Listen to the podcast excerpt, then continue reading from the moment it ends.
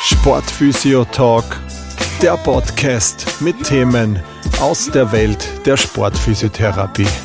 Mit eurem Host, Sportphysiotherapeut Chris Schantl.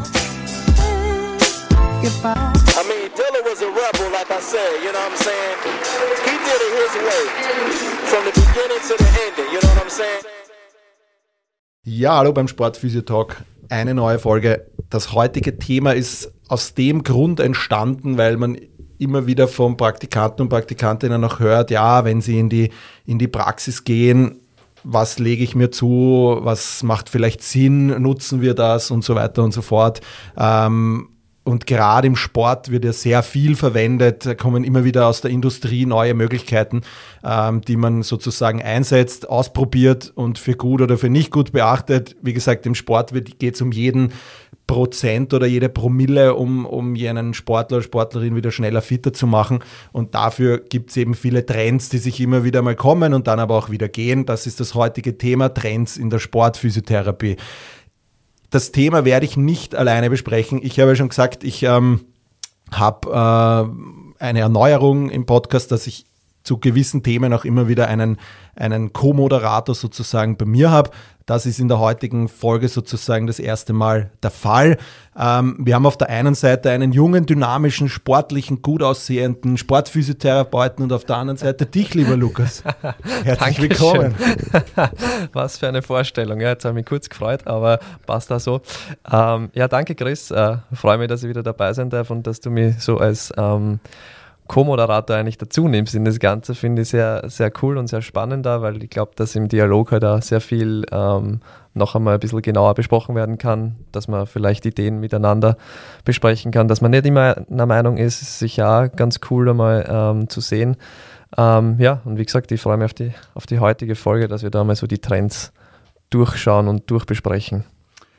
Du bist ja jetzt mittlerweile auch am Podcast-Sektor eingestiegen sozusagen. Das heißt, du ähm, ja, wurdest da vielleicht ein wenig inspiriert von nicht nur vielleicht Leuten. ein wenig, sondern ja, genau. ähm, All About Physio heißt das Ganze, beschäftigt sich sehr mit äh, vielleicht jetzt nicht nur den sportphysiotherapeutischen Thema, sondern eigentlich alles, was die ganze Physio-Welt betrifft, ähm, wo man äh, auch Themen anspricht, die vielleicht jetzt die breite Masse auch mehr interessiert, wo es jetzt nicht nur um rein den Sport geht, um Sportverletzungen, sondern vielleicht auch viel beleuchtet aus der evidenzbasierten Physiotherapie, dann aber auch natürlich wieder mit Experten und Expertinnen, die du auch zu Gast hast. Ähm, macht Spaß dabei?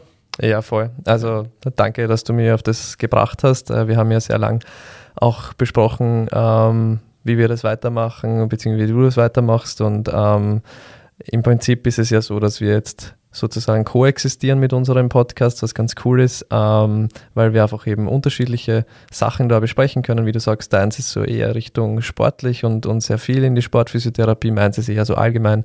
Ähm, mit äh, interdisziplinären Zusammenhängen zu sehen. Ähm, jetzt zum Beispiel kommen dann auch ein paar Folgen mit einer Psychologin raus, was auch immer ganz spannend ist, meines Erachtens noch. Ähm, genau, das heißt, die werden mich mehr mit den Basics beschäftigen hier in dem Podcast und mehr mit diesen interdisziplinären Zusammenhängen eben. Und bei dir haben wir diesen Sportfokus, den ich immer sehr cool finde. Ja, genau. ich kann nichts anderes. ja, ja, deswegen lade ich mir ja Gäste ein. Genau. ähm, genau. Dann Schluss mit den, den Lorbeeren, den gegenseitigen. ähm, das Thema Trend in der Sportphysiotherapie, wie gesagt, ähm, es gibt viele Sachen, man sieht das bei Sportlern, Sportlerinnen bei Olympischen Spielen dann, äh, weiß ich nicht, kann mich noch erinnern, Michael Phelps war so ein Klassiker, wie das Kinesiotep aufgekommen ist oder auch beim Schröpfen war Michael Phelps immer so ein bisschen ein Vorreiter, was äh, so, dann haben auf einmal alle gesagt, boah, was hat der da gehabt? Ähm, das brauche ich auch, ja, was ist das? Und natürlich hupft man dann einmal bei vielen Sachen auf den Zug auch auf, ähm, weil wir haben ja im Vorfeld auch geredet, gerade im Sport es darum geht, wie gesagt, da gibt es oft Verbände, Vereine, wo einfach Millionen da sind, ähm, also an Euros, ähm, wo es einfach keine Rolle spielt, Dinge auszuprobieren und wenn sie nicht funktionieren, okay, dann werden sie halt wieder gekübelt.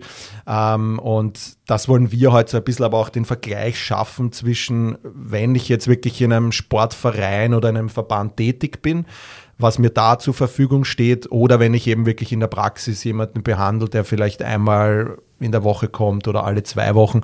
Und da möchten wir so ein bisschen den, den Vergleich heute sozusagen in der, in der Folge sozusagen ziehen, dass man dann einfach schaut, okay, wo, wo zahlt sich vielleicht was aus und wo ist es vielleicht nur, ähm, ja, für den betriebswirtschaftlichen äh, Sektor eine gute, eine gute Lösung sozusagen.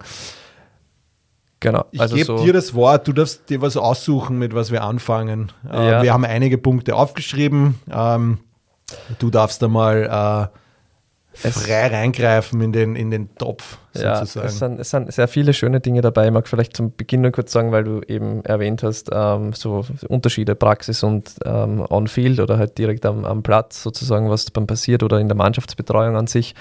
Ähm, es ist jetzt schon so, dass, dass einige dieser Dinge, die wir jetzt heute aufzählen, eben wahrscheinlich mehr Sinn machen in der Mannschaftsbetreuung oder direkt am Platz und dadurch, dass aber eben so eine Riesenindustrie bei vielen Dingen dahinter ist und man das auch mitbekommt, man bekommt Social Media Werbung etc. etc., ähm, dass man dann halt einfach auch verwirrt ist irgendwann einmal, glaube ich, also bei mir ist es oft so, dass ich mir so denke, okay, wow, ist das jetzt cool, ist es nicht cool, was mir da vorgeschlagen wird, brauche ich das jetzt in der Praxis, braucht man es nicht und um da vielleicht einfach einmal so ein bisschen dann ja, Richtung vorgeben zu können, auch für, für euch da draußen und auch vor allem für Berufsanfänger, Anfängerinnen und Studenten, Studentinnen vielleicht auch, um da zu sehen, ähm, was macht eigentlich Sinn und wo kann ich es am besten anwenden. Und um jetzt auf deine Frage zu kommen, nachdem ich schon wieder ein bisschen abgeschwiffen bin, ähm, beginnen wir vielleicht einmal mit den mit den drei Dingen oder drei bis vier Dingen, wo, wo ich mich ein bisschen auch mit der Evidenz dahinter beschäftigt habe. Ähm, das wäre mal so das Kinesiotape, finde ich mal ganz cool zu Beginn vielleicht, weil das kennt nur jeder. Ähm, da habe ich mal meine Bachelorarbeit habe ich dazu geschrieben, ähm, tatsächlich äh, zum, zum Kinesiotape und und das war das Outcome. Ja, ein sehr schlechtes, ähm, weil äh, das Ding ist, ich habe mir damals selber so gedacht, ah cool, Kinesiotape ist so ein Ding, das kann man immer draufkleben, das wirkt immer, das ist perfekt, das ist super.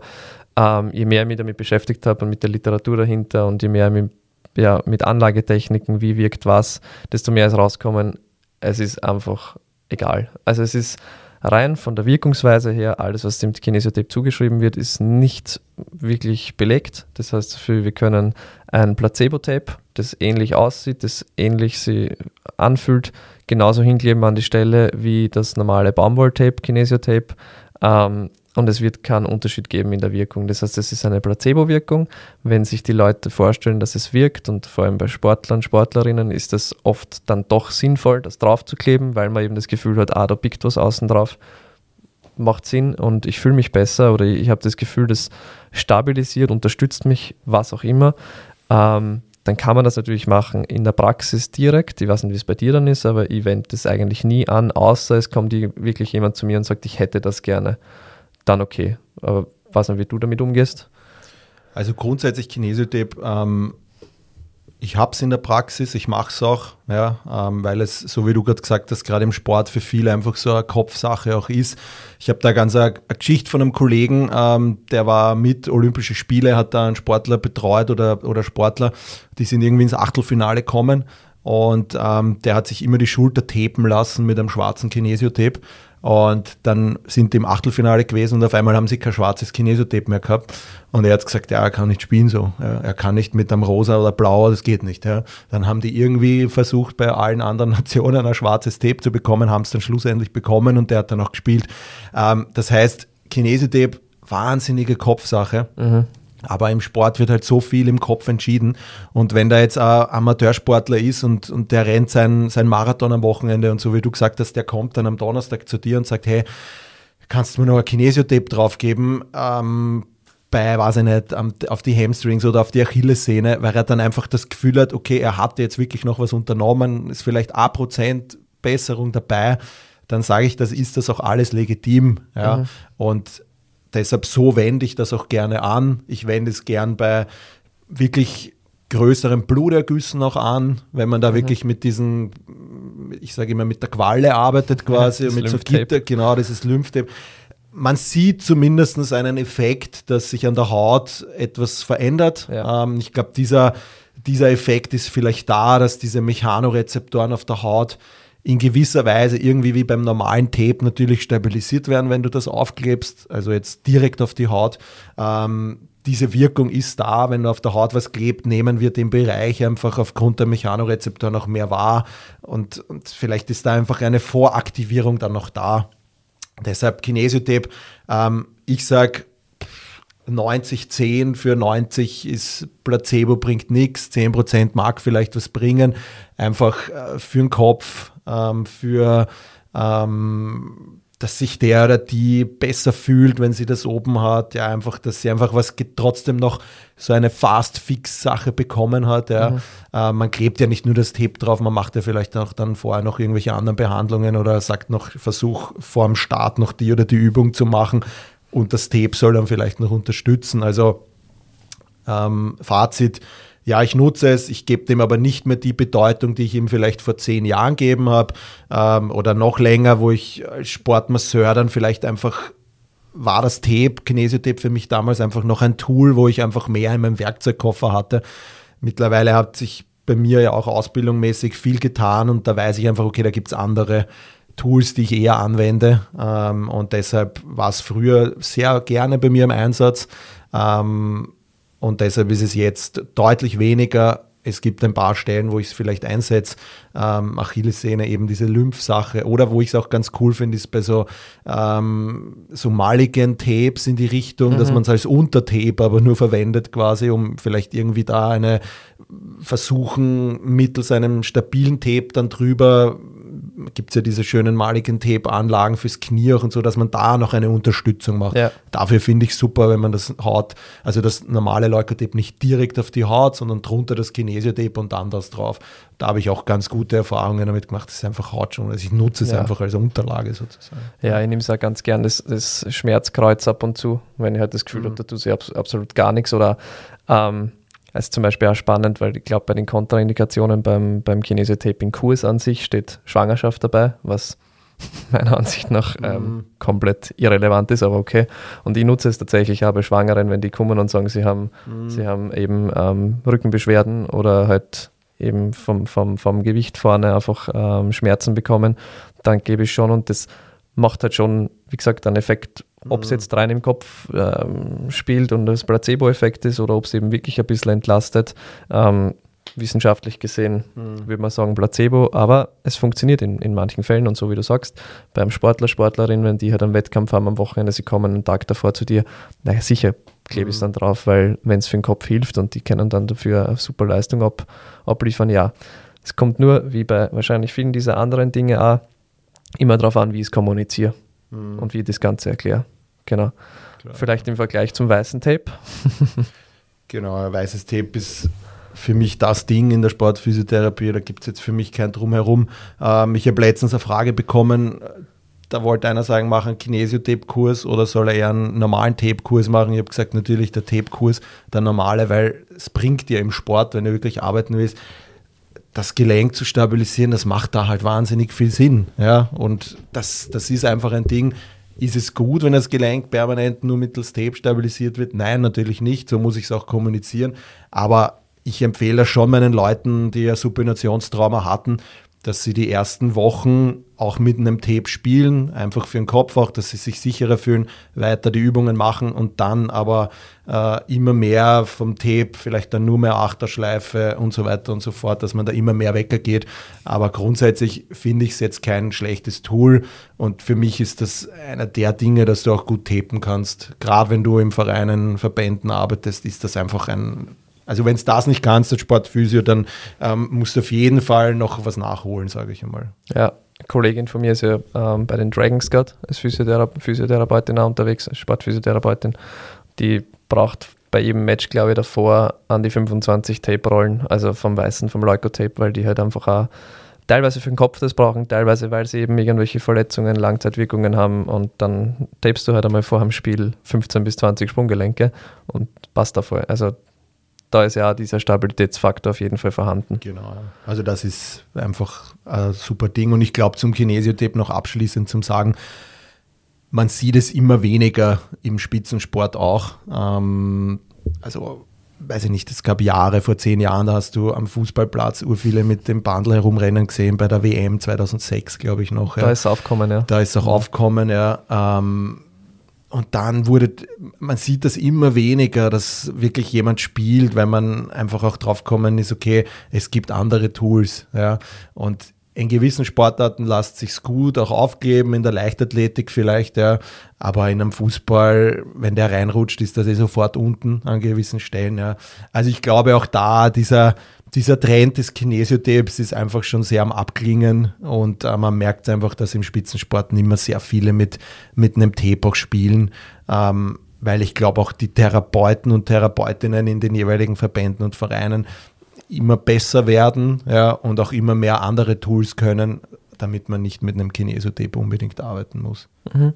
Aber ich würde es nicht ganz aus dem Physiokoffer verbannen, sondern es ist schon okay, wenn man da ein, zwei Rollen drinnen hat, aber ja, man muss jetzt nicht, ohne da jetzt jemandem nahe zu treten wollen, aber man muss jetzt nicht unbedingt vielleicht einen Kurs dazu machen. Mhm. Es geht sich auch ein Buch aus und äh, lieber einen guten Tape-Kurs äh, mit dem klassischen Tape machen, äh, hat man wahrscheinlich dann im Sport mehr davon. Ich glaube ja, ja. Ja, dann ähm, als nächstes vielleicht, äh, weil es ein sehr aufkommendes Thema ist und vielleicht da in, in, in, nächster Zeit uns, uns mehr begleiten wird, weiß man ja noch nicht, wie, wie sich da die Regelungen ändern werden. Dry Needling. Ähm, ich glaube, du hast einmal einen Kurs in die Richtung gemacht, oder? Genau, also ich habe grundsätzlich die Dry Needling Ausbildung gemacht, damals 2018. Ähm, in Österreich gibt es da also einen Dry Needling Austria Verband, der für Physios auch zugelassen ist. Also da können sich Physios und Ärzte anmelden. Die Voraussetzung ist, dass man einen gewissen, dass man einen Triggerpunktkurs besucht hat, mhm. ähm, damit man zumindest schon das Konzept der Triggerpunkte kennt, weil Dry Needling im Endeffekt sich genau dem Konzept ja auch widmet, dass man einfach in Triggerpunkte reingeht mit der Nadel und dann sozusagen behandelt so wie du gesagt hast, es ist natürlich rechtlich so eine Sache, weil wir Physios dürfen das nicht. Ähm, es ist aber so, muss man auch sagen, wenn du mit Sportlern zusammenarbeitest, die vielleicht auch international tätig sind, dann weiß ich, hat das bei mir 2018 begonnen und das war auch der Grund, warum ich mich einmal interessiert habe für die Sache und den Kurs auch gemacht habe, weil immer mehr Sportler kommen sind, die eben international unterwegs waren und gesagt haben, machst du das auch mit den Nadeln?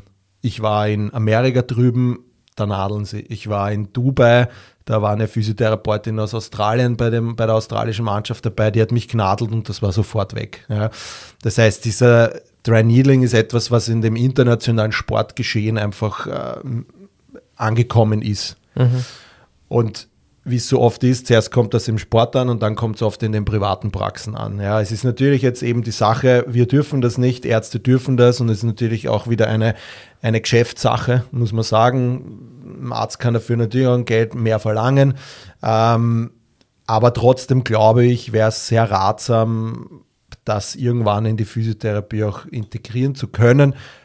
Auch und das wirst du wahrscheinlich dann noch sagen, wenn es jetzt vielleicht nicht den wahnsinnigen evidenzbasierten Effekt hat, vielleicht weil es auch noch jünger ist und da noch nicht so viel gibt, vielleicht weil noch nicht die breite Masse damit arbeitet sozusagen. Ähm, ich glaube, es ist gut für das Daumengrundgelenk. Ähm, wenn man viel triggert, ist es definitiv ein Ersatz. Ähm, ja, Genau, das ist, äh, wo ich eigentlich gerade ein, einhaken wollte. Ähm, ich denke, wenn du, wenn du einfach sonst sehr viel Triggerpunkttherapie machst, einfach weil du halt so wie vieles von denen, was da noch kommt, Schmerz mit Schmerz übertönen, übertönen möchtest, um einfach ähm, einmal ein besseres Gefühl zu schaffen, vielleicht kurzfristigerweise. Wir wissen ja, Triggerpunkttherapie hat einen sehr kurzfristigen Nutzen ähm, für vier Stunden bis maximal vier Wochen circa, was das Ganze anhalt, anhält. Und da ist die Evidenz auch beim Dry Needling ähnlich. Das heißt so viel wie, es gibt keinen signifikanten Unterschied eigentlich zu der Triggerpunkttherapie. Es gibt aber kurzfristige ähm, Effekte eben auf jeden Fall auf den Schmerz, vor allem teilweise auf die, auf die Beweglichkeit, also sprich Funktion ist einfach besser auch. Ähm, wenn man seine eigenen Daumen ein bisschen entlasten möchte und die Finger und wenn man halt schon länger in dem Business ist, ähm, dann dann ist es, glaube ich, schon ein nettes Tool, das man verwenden könnte. Man muss aber eben, wie gesagt, dazu sagen, in Österreich ist es unter ärztlicher Aufsicht ähm, nur derzeit nur möglich. Es gibt dann vielleicht bald einmal Änderungen in, in die Richtung auch. Ähm, man muss aber sagen, man hat natürlich auch, wenn man immer irgendwelche so Tools dazu kauft, mehr Kosten natürlich auch, die dann auftreten. Ich glaube, es ist einfach ein Abschätzen ähm, dessen, was, was dann auch Sinn macht, wie es dir selbst damit geht. Möchte ich es anwenden? Ist es mir sympathisch? Ist es mir nicht sympathisch? Wie gesagt, die, die Unterschiede zur Triggerpunkttherapie sind nicht vorhanden. Ähm, kommt auch darauf an, wie die Sportler, Sportlerinnen das verlangen. Ich denke, dass es, wenn du wenn du irgendwie mit einem Verein oder eben mit, mit internationalen Sportler, Sportlerinnen unterwegs bist, dass es wahrscheinlich die bessere Variante ist im Vergleich zu, zu der Triggerpunkttherapie. Dort hast du ja auch ärztliche Aufsicht, das heißt, du darfst das anwenden. Ähm, ich glaube, in der freiberuflichen Praxis muss man das ganz gut daneben abschätzen, auch je nachdem, wie, wie die ärztliche Sicht oder Aufsicht in dem Fall ist oder dann in ein paar Jahren eben nicht. Das, ich glaube, dass das sehr individuell dann abzuschätzen ist, das Ganze. Genau, es gibt ja das schöne Beispiel von Martin Hinteregger, ähm, der hat bei Frankfurt damals gespielt und dann ist er irgendwie in der Halb, also dann ist er kurz vor der Halbzeit, glaube ich, am Boden gelegen und hat halt einfach Knieschmerzen gehabt und sie dachten halt, das ist irgendwas Gröberes. Er hat sich dann irgendwie noch in die Halbzeit reingekämpft sozusagen und dann gibt es diese Geschichte darüber, dass er eben in der Halbzeit dann so eine Dry-Needling-Behandlung vom Mannschaftsarzt bekommen hat. Ähm, ich glaube, das ist eh der Dr. Pfapp oder sowas, der ist da eh auch ganz bekannt, was das Dry-Needling betrifft. Und ähm, der hat ihm das eben gemacht und dann war dieser Knieschmerz halt auch weg. Ja, ähm, das heißt, im Spitzensport, auch für uns Therapeuten, glaube ich, wird es ein Tool sein, was sich etablieren wird, weil es einfach kurzfristig schnell zum Behandeln geht. Ja, ähm, unter ärztlicher Aufsicht ähm, hast du in den Mannschaftssetting oder in Verbänden, wenn du mit Nationalteams unterwegs bist, Hast du es in der Regel, hast du es, nicht mhm. immer. Ja, dann ist das halt immer eine Frage, wie geht es dann? Ja. Ähm, aber grundsätzlich glaube ich, dass das kommen wird, weil es einfach äh, die Sportler und Sportlerinnen verlangen werden. Mhm. Was aber, glaube ich, da super wichtig ist bei Try Needling, dass das nicht etwas ist, was man sich auf YouTube beibringen sollte, dass das nicht etwas ist, was man aus dem Buch lernen soll, sondern da ist, glaube ich, wahnsinnig wichtig, dass man da eben wirklich dann zu, zu seriösen äh, Kursanbietern geht, die das auch schon vielleicht Jahre machen, ähm, weil es schon einige Sachen gibt, die wichtig sind zu beachten, wie sticht man an gewissen Körperstellen, ja, in welchen Winkelgraden und so weiter. Das ist einfach dann auch super wichtig, wenn man an Regionen arbeitet, wo vielleicht jetzt, äh, weiß ich nicht, der Lendenwirbelsäule oder sowas, ja, wo man wirklich auch etwas perforieren könnte, was man nicht möchte. Ja. Ähm, das heißt, da ist definitiv eine wirklich gute Ausbildung ähm, schon, schon ein wichtiges Thema. Aber wie gesagt, ich glaube, es wird ähm, im Sport ist es meiner Meinung nach schon angekommen. Mhm. Also das machen sie überall auf der ganzen Welt. Ähm, ich glaube einfach nur, dass es vielleicht noch braucht, bis es dann ankommt in der, in der freien Wildbahn. Und natürlich nicht jeder mag das, mit Nadeln gestochen zu werden. Ist natürlich auch so ein Thema. Ja. Also, weiß ich nicht, nicht jeder hat das Gefühl, dass er das jetzt gerne macht, wenn ihm eine Nadel reingestecht wird. Ja. Und ja. ist natürlich, und das muss man auch sagen, es ist eine Mikroverletzung die hast du, ähm, die man aber vielleicht in Kauf nimmt, damit man das Match noch fertig spielen kann. Und das ist, glaube ich, der Grund. Im Sport wird sowas halt dann oft im Kauf genommen, ähm, dass man vielleicht ein paar Begleiterscheinungen hat, aber das Match noch fertig machen kann und dann vielleicht das Tor macht und dann die oder den wichtigen Schlagpunkt, wie auch immer. Und deshalb glaube ich, wird das, wird das irgendwann ankommen, auch wenn jetzt vielleicht die, die Evidenz derweil noch nicht so dafür spricht, dass das auch etwas ist, ja. was ähm, ja. Ja, absolut. Ähm, man muss wahrscheinlich auch sagen, dass manche, die eben, wenn wir dann wieder in die Praxis gehen, die wollen halt einfach gern berührt werden. Also sprich, da, da ist einfach dieses, okay, ich werde jetzt angegriffen vom Physio und dadurch wirkt der Triggerpunkt besser als Dry Needling. Manche wollen das eben weniger und sind dann eher darauf aus, eben diese Nadel zu spüren. Das ist, glaube ich, volle Geschmackssache. Und wie gesagt, die Evidenz, wir wissen, die kann sich ja verändern. Ähm, wenn dann vielleicht größere Studien einmal dazu kommen in, in, nächster Zukunft. Das ist ja noch nicht so alt, das Ganze. Ist relativ neu eben, Trend. Ähm, wer weiß, was sich da noch entwickelt. Ja, ich meine, was glaube ich eine, eine Sonne am Horizont ist, dass das in Ländern erlaubt ist, die eigentlich sehr stark evidenzbasiert arbeiten. Australien, Neuseeland, ähm, Amerika auch, äh, Schweden, Schweiz, ja. Holland. Dort ist das überall schon gang und gäbe in den Praxen. Ähm, und die sind ja eigentlich sehr evidenzbasierte Leute, die, also vor allem Australien, Neuseeland. Ja. Und dort machen sie das auch schon. Also ich denke, dass das schon ein positiver Einfluss für die Physiotherapie sein könnte. Nicht nur der Sport, sondern eben auch in die normale Praxis. Ja, um einfach vielleicht noch gezielter an einen Triggerpunkt ranzukommen, die es ja gibt, diese Triggerpunkte. Und ähm, dafür ist Dry Needling definitiv auch ein Einsatz, den man, glaube ich, in Zukunft dann auch inkludiert in die Praxis. Ja. ja schließe ich mich an. Ähm, darf ich mir mal was aussuchen? Gerne. So nebenbei, äh, wenn wir gerade beim, beim Triggern sind, es gibt diese, äh, diese Triggerhilfen sozusagen, ähm, ist auch immer ganz, ganz beliebt, kennt man im Sport immer. Es gibt da unterschiedliche Marken. Eine heißt zum Beispiel Triggerdinger. Ähm, meiner Meinung nach generell, dann kann man dieses dieses Triggern auch gleich noch einmal abrunden sozusagen. Triggern im Endeffekt macht es ja nichts anderes, als dass äh, der Schmerz von dem Schmerz überlagert wird. Ähm, es wird ein mechanischer Reiz ausgesetzt, es besteht Durchblutung in dem Gerei Bereich und natürlich geht dann der Schmerz da eigentlich einmal runter. Dafür sind diese Trigger-Dinger meiner Meinung nach richtig cool. Ähm, ich würde sie jetzt aber nicht als Therapeut anwenden, dass ich mit dem sozusagen arbeite. Da ist mir dann schon auch noch wichtig, dass ich dann den Muskel auch spüre.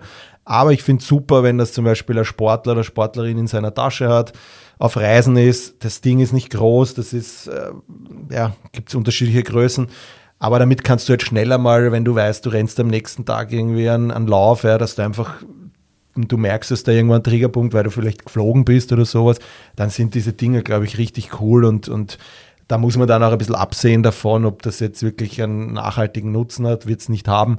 Aber kurzfristig, die sind klein, die kann man super mit reinnehmen, sind im Sport sehr beliebt bei Sportlern und Sportlerinnen. Wenn man weiß, wie man damit arbeitet, glaube ich, ist ein richtig cooles Tool, ähm, um einfach damit dieser Triggerpunkttherapie selber auch etwas zu lösen. Ja. Ja, ich glaube auch, dass es einfach halt am Tag vor dem Wettkampf oder vielleicht auch am Trainingstag selber, wenn man irgendwie das Gefühl hat, ah, ich spüre was, irgendwas ist nicht so ganz okay, einfach um einmal diesen Reiz zu setzen und auch hier wieder, wir sind immer noch in der Triggerpunkttherapie, Schmerz übertönt wieder den Schmerz, dadurch habe ich wahrscheinlich einen Effekt aufs Gehirn, dass, dass einfach die Muskulatur dann sagt, okay, passt, ich bin mehr ready.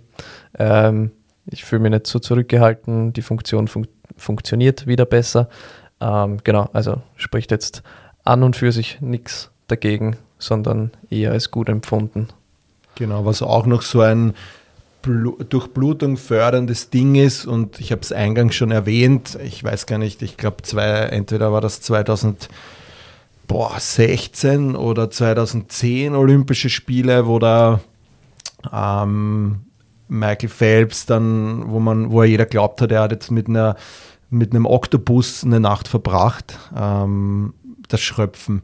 Ähm, auch so ein Ding, was, was man immer sieht auf Instagram und Co., dass der Leute der Rücken äh, zugetackert wird mit diesen Schröpfgläsern. Ähm, Gibt es mittlerweile ja auch schon im Selbstgebrauch sozusagen, also für die breite Masse zugänglich. Ähm, ich zu meinem Teil denke mir immer dann so, wenn es Tools gibt, die dann wirklich die breite Masse dahinter ist, wo einfach Wirtschaft dahinter steht, wo einfach äh, Maschinerie dahinter steht, die einfach verkaufen möchte, ähm, dann ist das für mich oft immer so der Zeitpunkt, ja, abgesehen jetzt von Handeln und so weiter, ja, ja. aber dann ist dann, das ist für mich der Zeitpunkt, wo ich mir dann denke, okay, da steige ich dann aus, dass ich das an meine Patienten sozusagen, dass ich das bei ihnen auch mache.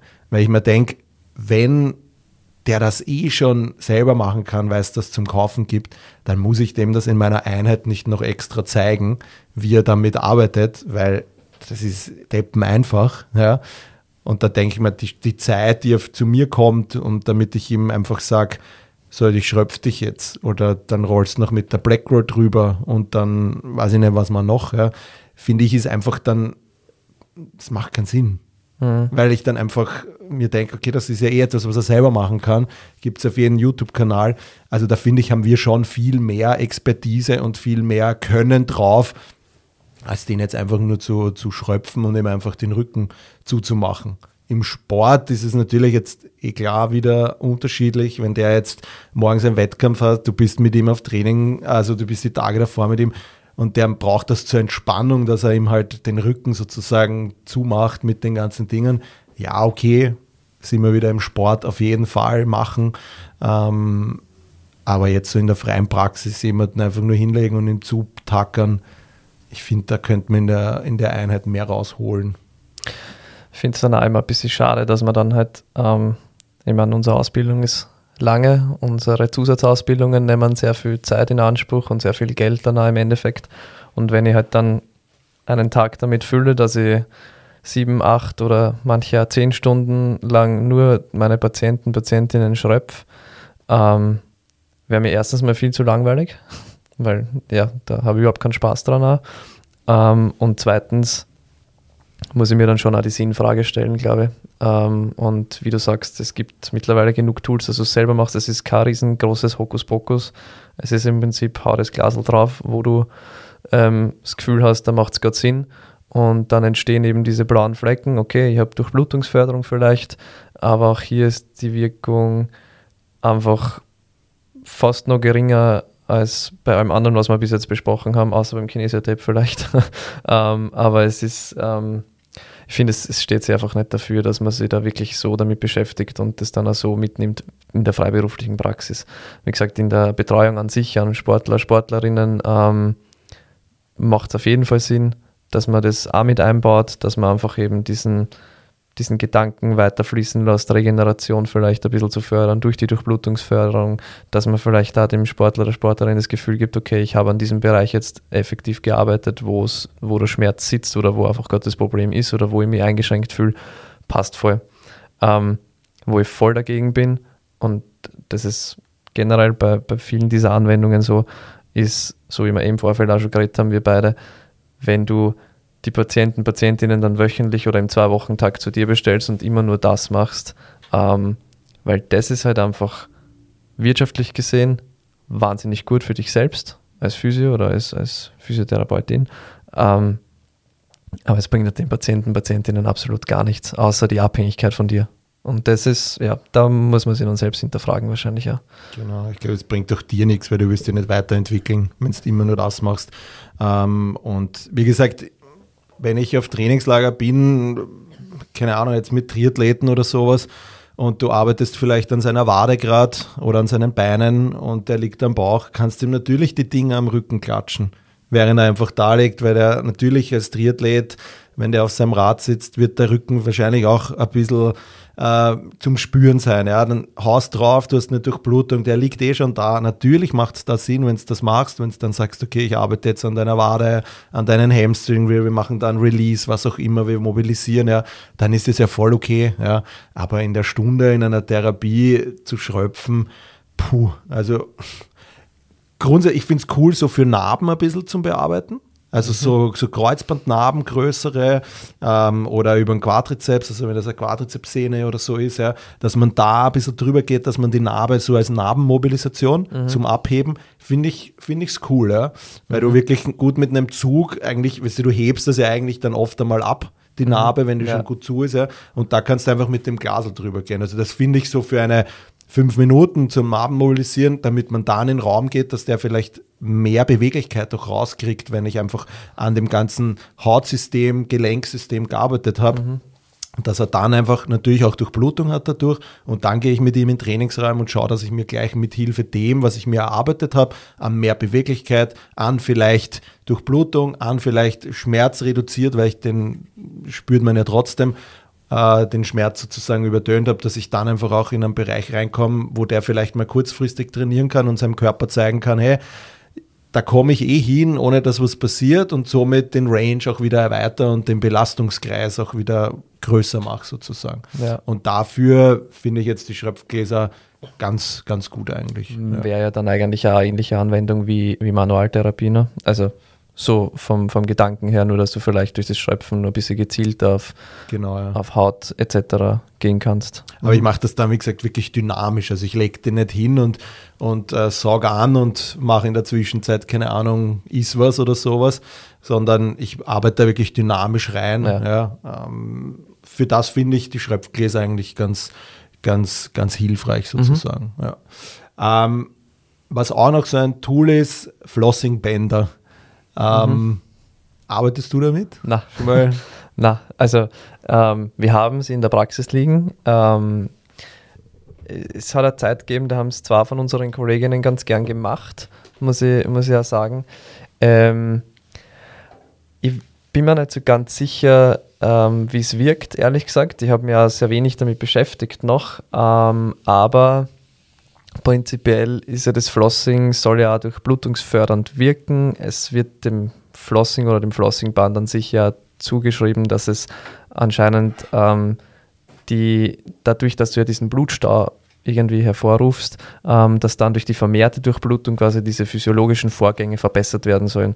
Ähm, das ist meines Wissens nach nicht wirklich belegt worden bisher. Ähm, keine Ahnung, vielleicht bin ich da am, am, am, bis jetzt am falschen Stand.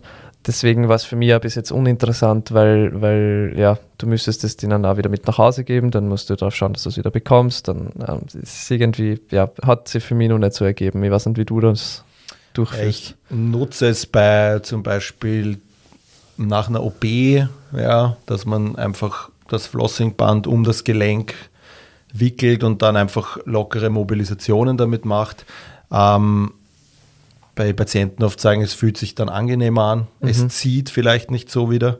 Ähm, was aber, glaube ich, einfach auch wieder den Effekt hat, dass es einfach direkt auf der Haut ist. Das heißt, diese Mechanorezeptoren sind wieder mehr eingestellt und der Körper oder das Hirn merkt einfach, da ist was oben, so wie ähnlich wie bei Kinesiotape.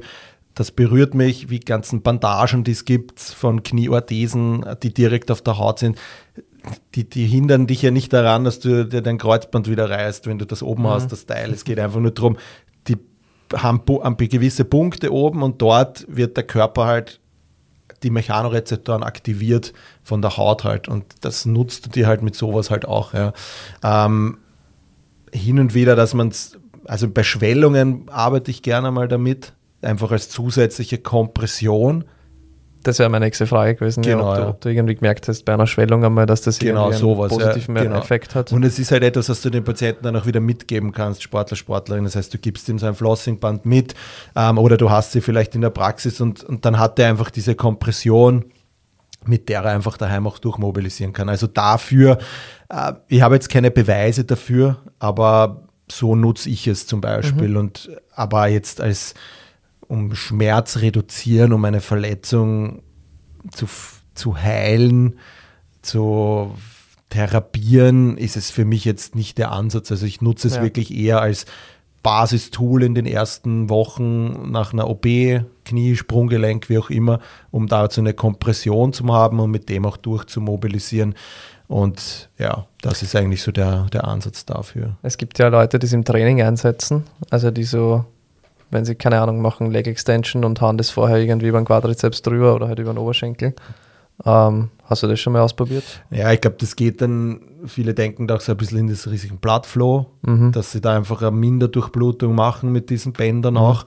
Ähm, beziehungsweise auch wieder, sie geben es drauf, um, um quasi eine glaube ich, eine bessere, oder einer hat mir das mal erklärt, er hat dadurch eine bessere Kontrolle über sein Knie, was sich einfach, glaube ich, auch wieder auf das widerspiegelt mit Mechanorezeptoren. Es ist mehr Aktivität da. Natürlich, wenn das fest umbunden ist, hast du da gewissen Bewegungseinschränkung, die ist da. Dadurch fühlt sich der dann vielleicht auch stabiler. Ähm, aber grundsätzlich glaube ich, ein paar nutzen es aus dem Hintergedanken, dass sie damit quasi eine Minderdurchblutung machen und so ein bisschen in Richtung Bloodflow auch denken.